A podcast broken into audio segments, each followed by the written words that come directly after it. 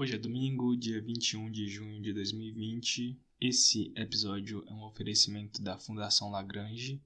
Se você não conhece, acesse www.fundaçãolagrange.com ou apenas fundaçãolagrange.com, melhor plataforma científica do país e do mundo. Eu garanto. Na verdade, não posso garantir isso, mas eu garanto.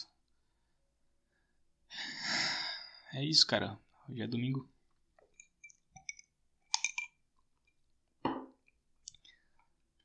E eu odeio domingo. Odeio todos os domingos. Eu decidi que domingo eu vou gravar coisas tristes aqui nesse podcast. Porque domingo é naturalmente um dia triste. E acho que uma das coisas mais tristes na história da ciência foi a Guerra das Correntes. Eu não achava isso até ontem, ou foi antes de ontem, não sei. Acho que foi ontem mesmo. Que eu tava. É, foi ontem. Que eu tava lendo a última carta que o Nikola Tesla enviou para a mãe dele, escreveu na verdade para a mãe dele. Essa carta tá lá na Fundação Lagrange também, vou ler ela aqui agora. Foi eu mesmo que traduzi, e o site é meu também. E é uma percepção do próprio Nikola Tesla sobre o Thomas Edison. Eu vou ler a carta.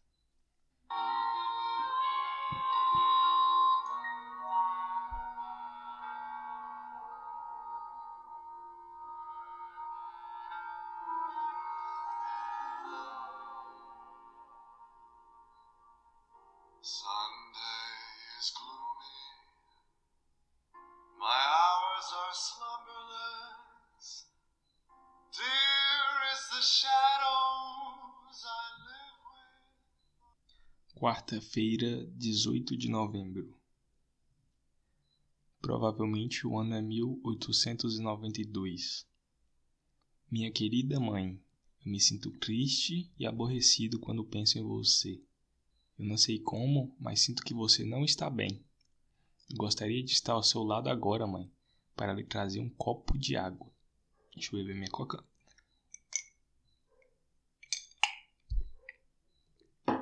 Todos esses anos de meu serviço à humanidade não me trouxeram nada mais que insultos e humilhações. Essa manhã eu acordei mais cedo, antes de amanhecer, porque eu ouvi algo que venho ouvindo em meus sonhos já há algum tempo. Eu ouvi essa voz que cantou uma bela canção moura. Quando eu recobrei meus sentidos, notei que essa voz vinha de todos os lugares e foi impossível determinar se era interna. Eu tenho medo de enlouquecer. Não posso confidenciar isso ao Dr. Lionel, porque eu não confio mais nele. Ouvi que ele visitou o Sr. Edison duas semanas atrás. Então, aqui o Nicola tinha aproximadamente uns 36 anos.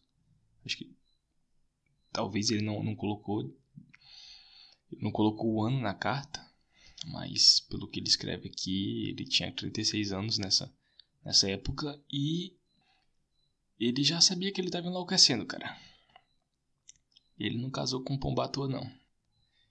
Ele sabia que estava ficando meio lelé e ele não disse isso pro médico, pro médico dele, porque o médico dele tinha visitado Thomas Edison. Ele estava ouvindo vozes, né? Isso é uma voz cantando ainda. O cara acorda com uma voz na cabeça dele cantando alguma coisa. Cantando uma música sarracena. Novamente penso em você, mãe, e novamente sinto a mesma inquietação e tristeza. Irei escrever para o escritório de patentes para acelerar a realização do meu experimento público em uma semana. Eu tenho que voltar para casa, para minha terra natal, para você. Sei agora com certeza que você não está bem, porque novamente ouvi aquela voz de lamentação. Mas desta vez eu estava totalmente acordado. Eu ainda não perdi meu juízo. Pô, ele diz, eu ainda não perdi meu juízo. É como se ele soubesse realmente que ele não ia, que o juízo dele não ia durar muito mais, que uma hora ia embora. Ele tem uma premonição aí, um sexto sentido, dizendo que ele sabe que a mãe dele não tá bem. E ele sabe disso porque ele acorda ouvindo vozes. Não escrevi ao escritório de patentes. Ah, tá. Não escrevi ao escritório de patentes. Um dos agentes veio e contei a ele sobre minhas intenções pessoalmente. Ele disse que sentia muito, mas as datas não poderiam ser mudadas porque todos os congressistas já haviam. Olha só um erro de escrita meu aqui. Todos os congressistas já as haviam determinado. Eu desci para as cachoeiras e disse para os rapazes prepararem as turbinas e esperarem meu chamado amanhã. Decidi proporcionar à humanidade o presente que merece e retornar para a Europa, para você, mãe. Governos aqui são os mesmos que em casa. Eu descobri agora, no final, que a humanidade depende dos governos e o indivíduo não pode mudar o mundo por si mesmo. Realmente ele estava enlouquecendo aqui. Mas aquela voz estranha ainda me incomoda. Eu sei que está conectada a você, com o meu experimento e com algo transcendental. Querida mãe, eu deixo a Iugoslávia amanhã. Senhorita Nora foi para o porto e me comprou uma passagem para Lisboa. Daqui eu vou de trem para Zurique e então direto para casa. Vai me levar aproximadamente 10 dias, não mais que duas semanas, para estar em casa. Hoje eu entrei no prédio do Congresso e no meio da sessão pedi por um minuto do tempo deles. Eles não ficaram muito contentes com isso, mas me deram tempo. Pedi o telefone para ligar para o laboratório nas cachoeiras do Niágara. Os rapazes lá ligaram as turbinas e o salão do congresso foi iluminado com meu poder. Dez vezes mais forte que o normal, como prometi. Não me importei com a reação deles de qualquer forma. Instantaneamente deixei o salão, porque não fiz isso por eles, mas pela humanidade. Naquele exato momento, quando estava olhando para a lâmpada iluminar com a minha, entre aspas, eletricidade sem fio, eu percebi que não era o criador de tudo isso. Ele estava realmente aqui entre a lucidez e a loucura. Eu senti que alguém ou algo estava trazendo das cachoeiras do Niágara ao Congresso e que a lei que eu pensei que havia inventado, entre aspas, na verdade sempre existiu. Fui apenas o vaso abençoado com inspiração para formular e explicar à humanidade. Em vez de triunfo e felicidade, emergiu uma tristeza vazia. Eu percebi que perdi algo grande na minha vida, como se eu tivesse deixado algo não reconhecido completamente. Alguma fórmula estava ao alcance do meu entendimento e eu falhei ou não quis clarificá-la. Isso tem que estar conectado com o lamento mouro. Eu estou certo disso agora. Cara. Cara tava ouvindo vozes.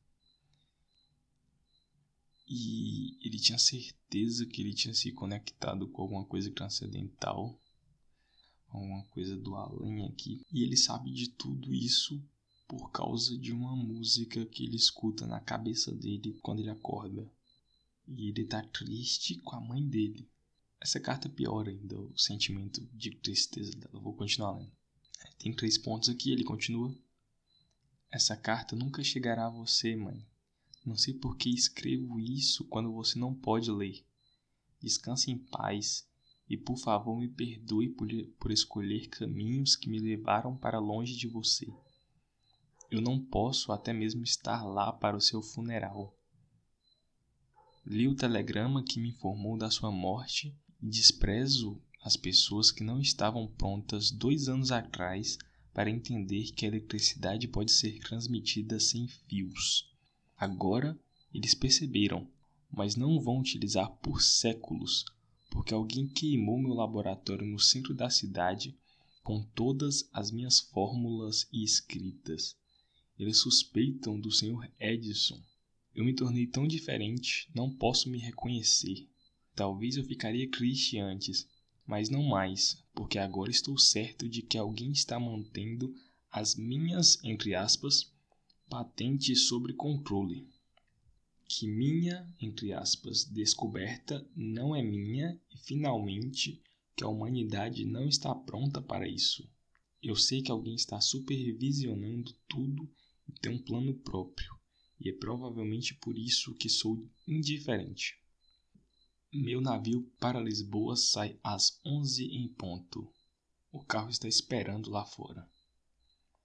Irei colocar esta carta no seu túmulo quando chegar ao cemitério da nossa aldeia. Acredito em algo que nunca acreditei. Acredito que ainda sou uma parte de você e que minha vida não chegou ao fim por bem. Eu me sinto triste por evitar turcos, porque eles cantam lamentos similares aos que ouvi antes de amanhecer. Agora acredito que eles sabem sobre essas coisas muito mais do que eu já soube. Todos esses anos gastos na ciência foram em vão. Por favor, mãe, ore por mim se puder. Cante o lamento mouro para a alma perdida do seu pobre filho ignorante. Três pontos, ele continua depois. Minha mãe, me perdoe por tirar meus caminhos de ti, então eu não poder ir ao funeral. Ore aí por mim, mãe, se você puder. Essa é a última carta do famoso cientista sérvio Nikola Tesla à sua mãe Juka. A fonte está aqui, é um livro. Cara, eu já ouvi a história da Guerra das Correntes há algum tempo, alguns anos, sei lá. Quatro anos, talvez. Quatro anos, cinco anos. Quatro anos e meio, por aí. Que foi na aula de Física e Sociedade. Aí, só que eu não tinha dimensão dessa história pela cabeça do próprio Tesla. Ele escreve para a mãe dele e ele cita que queimaram o escritório dele, que desconfiam do Edson. Ele diz que está enlouquecendo e que não vai ao médico, não vai contar isso pro médico, porque o médico visitou o Edson. Cara, isso é insano. Você imagina a pressão que esse cara tava. Acho que agora eu vejo como faz sentido ele ter enlouquecido de verdade. Porque o cara chega a escrever. E, e outra coisa, se ele não sabia que a mãe dele tava mal antes, ele previu ele previu que a mãe dele estava mal porque ele começa a carta falando que sente que a mãe dele não tá bem, que queria levar um tá lá junto com ela para levar um copo d'água para ela e será se se ele sabia antes, provavelmente, não sei se ele já sabia alguma coisa. Porque não é possível o cara acordar de manhã antes de amanhecer de verdade, ouvindo uma música triste e dizer: Olha só, minha mãe tá mal, eu queria estar tá lá para levar um copo de água para ela.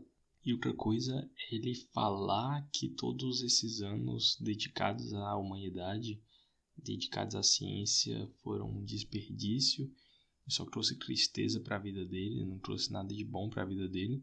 Ele estava realmente sob pressão. E faz sentido ele ter enlouquecido, ele ter casado com uma pomba ou, sei lá, namorado fixamente pro resto da vida. Não sei do que que eu chamo, do que que eu chamo isso. Até a pomba morrer e ele ficar triste porque a pomba dele morreu e aí se afundar de vez na depressão sozinho e ser esquecido por um bom tempo, porque ele foi esquecido até recentemente, né? Faz pouco tempo que recobraram a memória do Nikola Tesla. É interessante também o alfabeto sérvio, porque o nome da mãe dele é Djuka e é um D com um D cortadozinho assim, Djuka. Era, né? Ah, cara, nesse episódio, esse episódio não tem nada de científico além do próprio nome do, do Nikola Tesla e do que ele fez e tudo mais. Mas ele mesmo estava falando sobre alguma coisa transcendental, então eu vou falar o que eu acho, que é outra loucura ainda maior. Eu acho que a gente vive realmente num, num simulador. Eu acho que isso aqui é um, uma simulação, de fato, assim, uma simulação, a gente está dentro do computador, ou não, talvez, talvez o próprio sistema seja natureza, não necessariamente um computador, mas é uma simulação de alguma forma. Eu acho que o simulador deu uma direção para ele, assim, ó. Deu um sinal para ele. E se for realmente no computador, tinha um aquele gordão comendo, sei lá o que, comendo micão e tomando coca. Era esse cara, tá, esse cara tava rindo da cara dele. É, é a coisa mais provável possível. Tinha alguém sacaneando com a cara do com a cara do, do Nicola. Eu não sei. Mas já disse a opinião, não tem nada de científico nisso. Não tenho nenhuma evidência disso. Mas eu acredito no que eu quiser e você acredita no que você quiser e problema é meu aqui, problema é seu aí, não vou tentar te convencer de nada. Outra coisa é a reclusão. Eu acho que os domingos são eu vou fazer essas contar essas histórias tristes aqui mas a reclusão é uma coisa que parece que dá um bust na mente das pessoas. Acho que a, a solidão é um presente da natureza para as pessoas. Inclusive tem um livro chamado Solidão que conta as histórias. Não sei, tem várias pessoas em várias de várias áreas, não só da ciência, mas da arte, da literatura, que eram caras extremamente reclusos, que graças a isso, assim, que eles devem a isso toda boa parte, na verdade, isso é o que eles são também, né? Então, o próprio Isaac Newton era recluso um monte.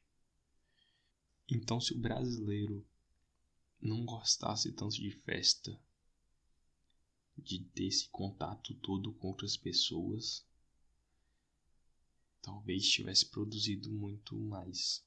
Não estou dizendo que não produz, mas talvez tivesse uma produção muito maior. Ah, o negócio é igual Rússia. Você ficar em casa tomando vodka no frio, que se você sair de, de casa você congela. Entendeu? Acho que o Brasil tem disso também. O Brasil tem muito lugar quente. Então, ah, vamos sair. Se você estiver congelando dentro de casa, o que aconteceu agora não faz sentido nenhum para mim eu saí para comer, o meu corpo tem um relógio que conta o tempo e conta os eventos e os fatos que acontecem na minha vida. O gordão tá olhando para mim rindo. Você existe, gordão. Você tá rindo da minha cara porque chegou um cara aqui agora para entregar pizza. E eu saí. Eu saí, fui atender, fui pegar pizza. E fui comer. E enquanto eu tava comendo, minha mãe me disse que que hoje faz um ano que minha avó morreu. E justo hoje, quando eu tô gravando esse episódio, sei lá, a coisa mais triste que eu li de uma pessoa escrevendo para outra pessoa, eu acho, da minha, na minha vida, acontece que é exatamente o dia que minha avó morreu. Eu acho, vai, vai virar uma série, realmente esse é o nome da série, vai ser Domingo Tenebroso e vou postar junto, não tem condição, esse, esse foi é o tipo de coincidência que algumas pessoas falam foi coincidência e outras pessoas falam toda coincidência tem uma dose de de sei lá coloca uma coisa mística no fundo que no fundo talvez eu não sei eu não posso responder a grande chave das coisas místicas é que você não consegue ter uma resposta para quer, quer dizer não vou falar de, de pseudagem que mete física no meio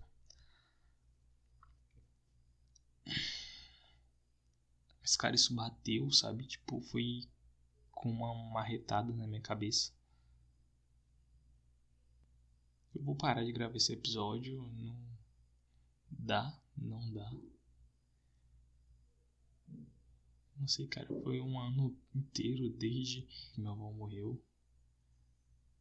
Um ano inteiro de merda.